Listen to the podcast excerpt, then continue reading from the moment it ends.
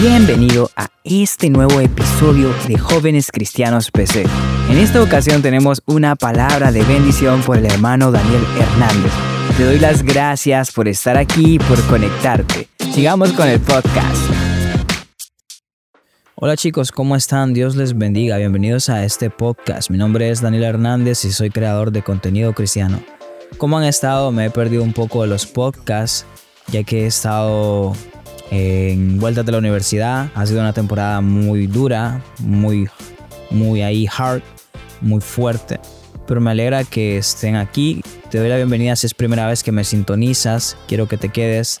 Les pido una disculpa porque estoy grabando desde mi casa y pues mis vecinos no son tan cultos que digamos. Así que si escuchan un ruido es porque no está fuera de mi alcance, está fuera de mis manos.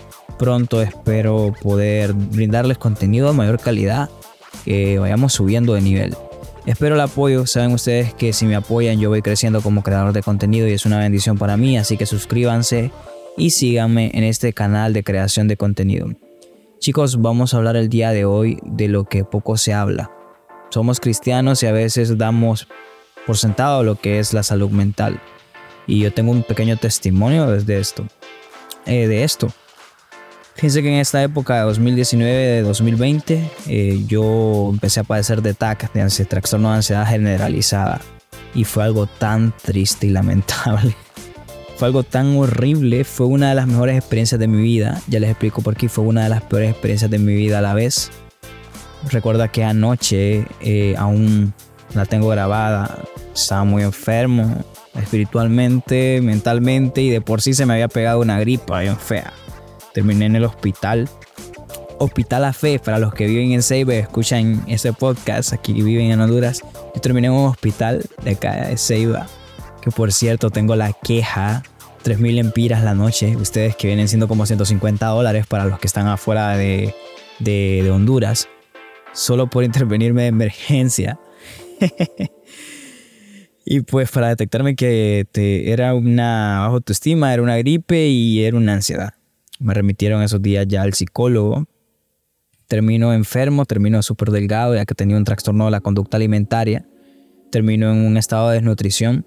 Bendigo a las personas que me llevaron ese día grave a una clínica pública del estado y que me intervinieron con suero salino. Bendigo a las enfermeras también que me recibieron, no sé quiénes eran, pero eran ángeles del Señor en buen sentido, ¿verdad? en sentido figurado, como dicen famosamente, porque pueden decir, Daniel, ya, ya me imagino tú bien happy ahí con las enfermeras. No, eh, bendigo la vida de esas personas, oro por esas personas, la verdad. Siento eso en mi corazón de decirlo en el podcast.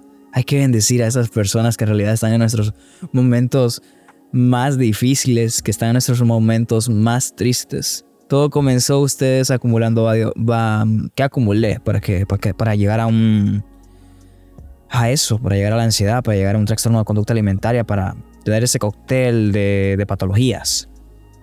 Yo venía con mucho rencor en contra de personas que me hicieron bullying en mi infancia, sufrí bastante bullying, pues yo era obeso. Tenía 220, fue el máximo que llegué a pegar, a pesar, pegué ahí el grande, como dicen, 220 y la vida es difícil ustedes cuando hay bullying. Pero no hay que quejarse, hay que salir adelante, que esto sea la motivación para emprender. Yo agradezco tanto, le decía mi abuela. Y mi abuela me estaba como, estábamos conversando sobre el bullying, y estaba mi abuela diciendo, ah, no, esa gente mala. Yo le dije, abuela, si no fuera por esas personas, yo no sería lo que soy hoy. No sería ni la sombra de lo que, de lo que he logrado. Así que les agradezco tanto a esas personas y le agradezco tanto a Dios por permitirme pasar por esos procesos y darme la madurez para tomar de manera positiva qué es lo que tenemos que hacer, tener esa madurez para ver qué mensaje hay para nuestra vida. No sabía que esos procesos eran parte de mi propósito por el día de hoy, estarte testificando de que Dios usa lo que a ti te parece más difícil para bendecir tu vida. Eh, todo venía acumulando varias cosas de mi niñez creciendo de forma dura. Y todo esto viene a reventar en la adolescencia, todo este cúmulo de emociones. Recuerdo mi primer ataque de pánico fue a medianoche, el más fuerte, el más fuerte.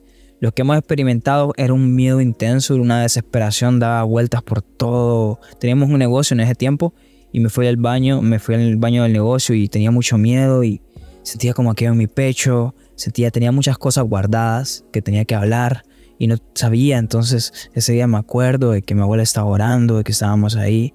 Eh, llamamos a unos pastores de la iglesia que yo iba y empezaron a orar.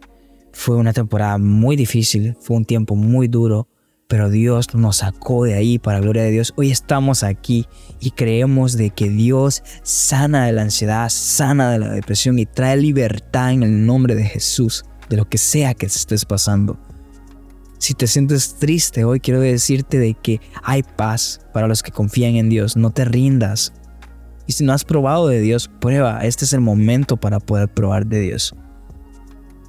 Recuerdo eh, fue en varias ocasiones desarrollé agorafobia. Tenía el trastorno de ansiedad generalizada, que era esa desesperación, sentir que te están siguiendo.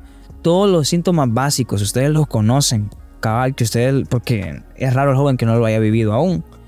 A menos que tengas una buena crianza, que exista el psicólogo, que estés en esos controles de salud mental. Pero la mayoría hemos sufrido ansiedad de distintas formas. Me acuerdo, bueno, me remitieron al psiquiatra, me acuerdo por cierto, bendigo Clínica Ramos aquí en Ceiba. Les doy un spoiler, les recomiendo, es una buena clínica para asistir. Queda aproximadamente en Barrio Potreritos, atrás del Hospital Atlántida. Los estará atendiendo el doctor Ramos con su calidad de servicio, con su caluroso afecto. Bendecimos la vida del doctor. Bueno, el doctor me remitió que me chequeara con, a nivel psiquiátrico. Y pues a nivel psiquiátrico, me acuerdo, fui al hospital público acá de Honduras, como todo buen hondureño.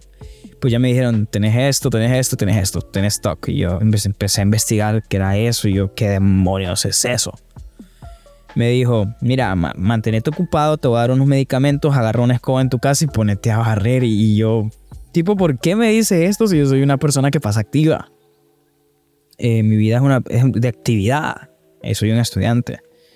Hasta el sol de hoy no sabía que existía esa terapia ocupacional y que para las personas obsesivas, compulsivas, el orden les eh, causaba placer. Entonces no sabía que por eso me lo decía, para, como para bajar las ansias que tenía. Llegamos con eso y empezamos a luchar de trastorno obsesivo compulsivo. Eh, y pues recuerdo que las primeras, las primeras apariciones del toque en mi vida fueron como en forma de pensamientos. Me acuerdo de cómo estaba tan delgado ustedes. Yo había logrado la meta de adelgazar, de ponerme guapo, papucho. La gente decía, oh, ¿por qué estás tan delgado? Primer consejo, no le paren bola a la gente. Por favor, ahí el hondureñismo de bola, acá lo decimos, es como no prestarle atención a la gente, no le paren bola.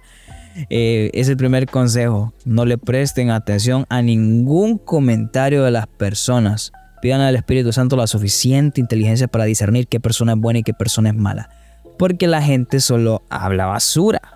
Entonces yo me habría creído la basura de la gente, que ya te estás muriendo de tan delgado que estás. Simplemente estás delgado, pubertad, metabolismo y ejercicio.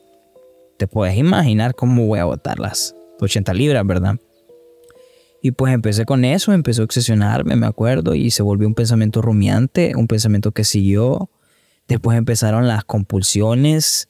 Las, miren, compulsiones es como si no toco tres veces una mesa, alguien de mi familia se va a morir. Si no paso tres veces por un lugar y cuando salga a la calle me voy a morir. Eh, tengo que repetir tal palabra en tal secuencia para no morirme o si no hago esto soy del otro lado izquierdo.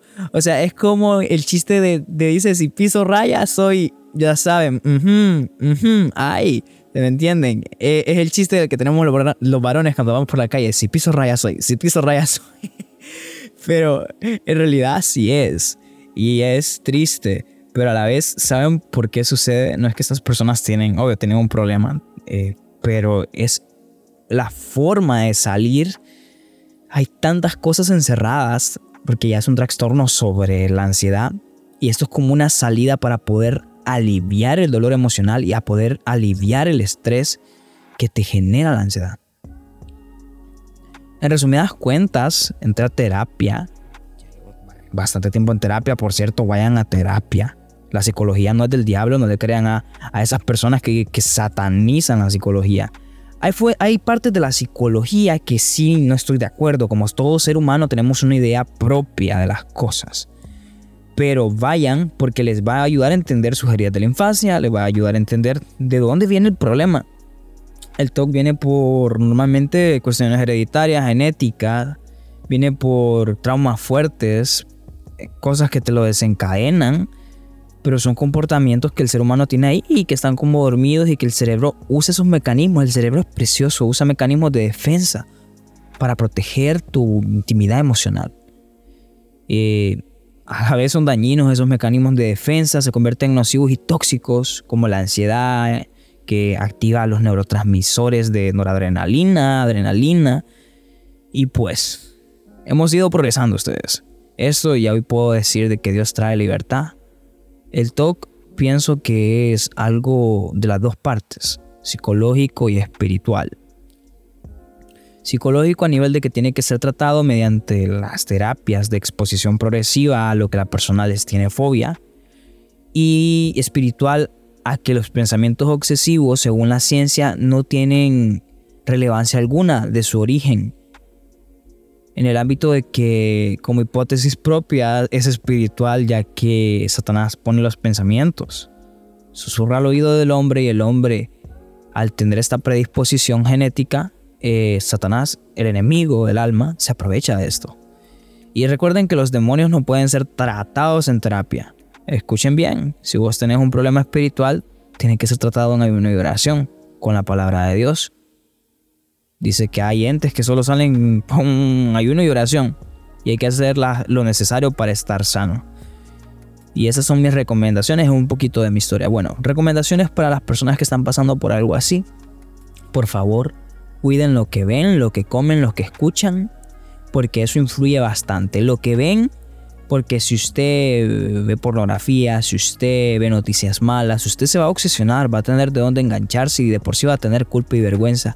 Lo que come, pues porque el, alimento influye en las emociones. Tiene que tener una buena nutrición. Lo que escucha, porque las malas conversaciones corrompen las buenas costumbres y usted si se está metiendo a Google a escuchar podcasts que le dicen de que se va a morir, de que está grave, de que tiene una enfermedad incurable. Claro, esto es como está predispuesto a caer, a tener recaídas, pero cada día se va recuperando como con todo trastorno, depresión, ansiedad, lo que sea. Así es esto. Y miren, el ejercicio es muy importante. Yo el gym lo amo. Soy un gym boy. Eh, estoy ahí en el proceso de formación. Soy pupilo de los entrenadores. Y pues me encanta, es mi pasión. Puedo decirles que me encanta les recomiendo entrar ya que esto va regulando las hormonas. Segundo consejo que les doy, cuídense. Eh, si usted es una persona que no se cuida, que no tiene autoestima, que no tiene su identidad en Cristo y que solo piensa en ayudar a los demás, pero no se ayuda a usted mismo, papá, usted está cabal, déjeme decirle. O mamita, usted está cabal. Porque la Biblia dice ama a tu prójimo como a ti mismo. Pero si no te estás amando a vos mismo, ¿qué estás haciendo? No puedes ayudar a las demás personas. Aquí Dani te está regañando, te está metiendo la exhortación. Tito, amate papá, sos valioso, mamita, sos valiosa. Así que cuidad porque estas enfermedades pegan por los malos hábitos. Usted deje, deje de, deje, controle su vida. Usted es el que tiene el timón de su vida no lo tienen otras personas. Usted es el responsable de su vida, empiece a accionar. Consejo número 3, entienda que esto no va a ser de la noche a la mañana. No se desanime. Órele al Señor, tenga fe y ponga de su parte también. Porque Dios no va a hacer todo, no todo el trabajo por usted. A veces Dios le da un buen de energía y usted se siente ansioso, pero le da esa energía para que usted trabaje en usted mismo, para que vaya a ese gimnasio y se pula, se vuelve, se ponga ahí mamadísimo, como dicen. Eh, entonces hay que, Dios nos da las cosas, a veces por ociosos nos pasan estas cosas, estas enfermedades. Eh, hablando de, ansiedad y hablando de TOC, ¿verdad? No estoy hablando a la, depresión, no me estoy refiriendo porque es un tema que tenemos que profundizar más allá a nivel médico. Pero les digo que a nivel espiritual, eh, me acuerdo de esa historia no sé si era Marta, que Marta estaba afanada y el Padre estaba en la casa, Jesús estaba en la casa y Marta afanada. Hay momentos en que Dios nos pide dejar todo a un lado y enfocarnos en lo que de, de verdad importa, que es su presencia. Ese martes, ese domingo, ese viernes, usted vaya a reuniones de jóvenes, vaya a la iglesia a buscar de Dios. Llénese de la presencia de Dios, deje el celular por allá que su mamá se lo tenga o póngalo en silencio, ponga el iPhone ahí en modo desactivado, el Samsung en modo avión ahí, no molestar y busque a Dios. Pídale a Dios, disfrute ese momento en la iglesia, disfrute esa sanidad interior que viene de parte del Padre. Y después ponga de su parte, por favor, se los pido, pongan de su parte y verán de que todo esto mezclado, sus terapias, eh, todo, todo en conjunto, van a salir muy bien las cosas. Y van a estar sanitos, van a estar tranqui, tranquiluchis, tranquilitos. Ustedes van a estar bien. Y lo que Dios desea para ustedes son seres creados para adorar al Señor. Te digo algo, vos que padeces de depre, de ansiedad, de lo que sea, Dios quiere que seas un joven normal y que disfrutes tu vida. Dios tiene grandes propósitos por vos, para vos, no te sientas diferente, no te sientas triste. Vos que tenés pensamientos suicidas, a vos te estoy hablando de parte de Dios. Dios te quiere vivo, Dios te ama. Dios no te quiere en el infierno, Dios no te quiere condenación. Él no te culpa por lo que has hecho, Él no te culpa por lo que hiciste, ni siquiera te está culpando por lo que no has hecho. Él dice que por amor a Él se ha olvidado de tus pecados, ya no te estés ya no te estés presionando. Dios te ama mucho. Regresa a Él con todo y culpa. No importa que Satanás diga pecador, que sos aquí, que sos allá. No, acércate a Dios, porque Él te está esperando para abrazarte. Él está aquí ahorita y te dice te amo, te amo. Como te llames, no sé cómo te llamas, pero Dios te dice te amo. No te he dejado, no te he abandonado, aún te sostengo con mi mano.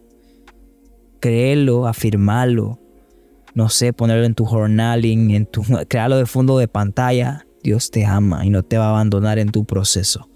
Pero la responsabilidad la tenés vos.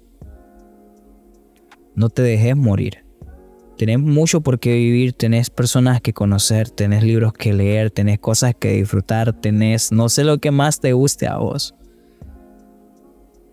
Y un poco de mi historia, de cómo he salido adelante a pesar de, de tener esto de vivir un 93% de calidad de vida, pero vivir ese 93% como si fuera el 100%. Vivir para bendecir a los demás. No siendo una imitación más, siendo diferente y yendo contra el sistema de este mundo. Porque este sistema está dañado, nos lleva a lo malo. El quinto consejo, no andes en pecado porque el pecado trae enfermedades. Ejemplo de pecados contra el propio cuerpo, la inmoralidad sexual es un pecado que causa culpa, vergüenza, ansiedad. Yo sufrí bastante con eso. Ustedes saben, tenía mi podcast ahí recientemente, lo quité porque lo estaba editando. Voy a ver ahorita, aquí tengo el cel, pero era, era prisiones del porno. Yo luché bastante con esto de la pornografía y, y puedo responsabilizar, responsabilizarla de parte de mi ansiedad, de, de la mayoría, de, de un, de un 70% del daño que causa en tu mente. Bueno, voy a habilitar el podcast ahorita, fíjense, lo voy a habilitar. Ahí publiqué el podcast Presiones del Porno, ya está habilitado para que ustedes lo vayan a escuchar. Espero les sea de gran bendición. Chicos, los quiero bastante. Cuídense, busquen de Dios. Aquí ustedes saben que se les quiere y saben que mis podcasts siempre son como relajados, espontáneos. Dios les bendiga. Esto ha sido todo por hoy, así que te invito a que te suscribas a mis canales de creación de contenido. Estoy subiendo frases, estoy ahí platicando como un amigo, no como un podcaster. Estoy como amigo para vos, para bendecir tu vida. Y si querés que toquemos un tema en específico sobre cómo superar esta ansiedad, eh, ya te dije que tenés que ir a terapia, ya te dije que tenés que tener buenos hábitos y preocuparte por vos mismo. Pero si no es suficiente para vos, si querés que toquemos alguna alguna situación en específico que te cause ansiedad, escribirme en privado y decirme, Dani, toquemos esto, me gustaría escuchar un podcast y voy a, contar todas esas ideas y de forma anónima voy a subir el podcast. Así que me alegra tenerte por aquí, que Dios te bendiga, chao, chao, chao. Y este fue un episodio de Jóvenes Cristianos PC. Síguenos en Instagram como arroba jóvenes cristianos PC y entérate de lo que estamos subiendo. Gracias por estar en este episodio. Nos vemos hasta la próxima.